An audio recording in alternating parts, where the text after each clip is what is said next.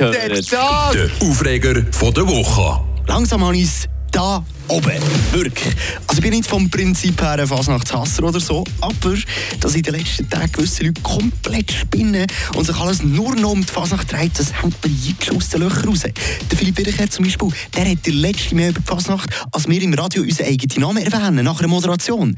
Am Mikrofon der Schulräts. Wisst ihr, was ich meine? Was ist so geil an der Fasnacht?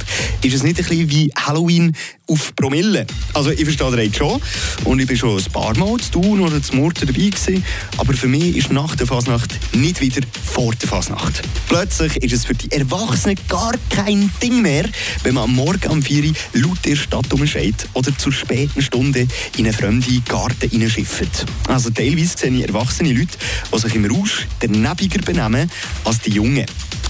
Meine Meinung.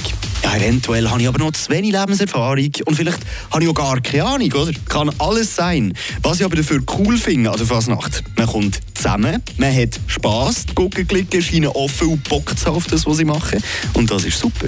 Aber sich komplett wie ein Narr zu verhalten vor den Kindern ist manchmal einfach beschämend. So, ich habe fertig.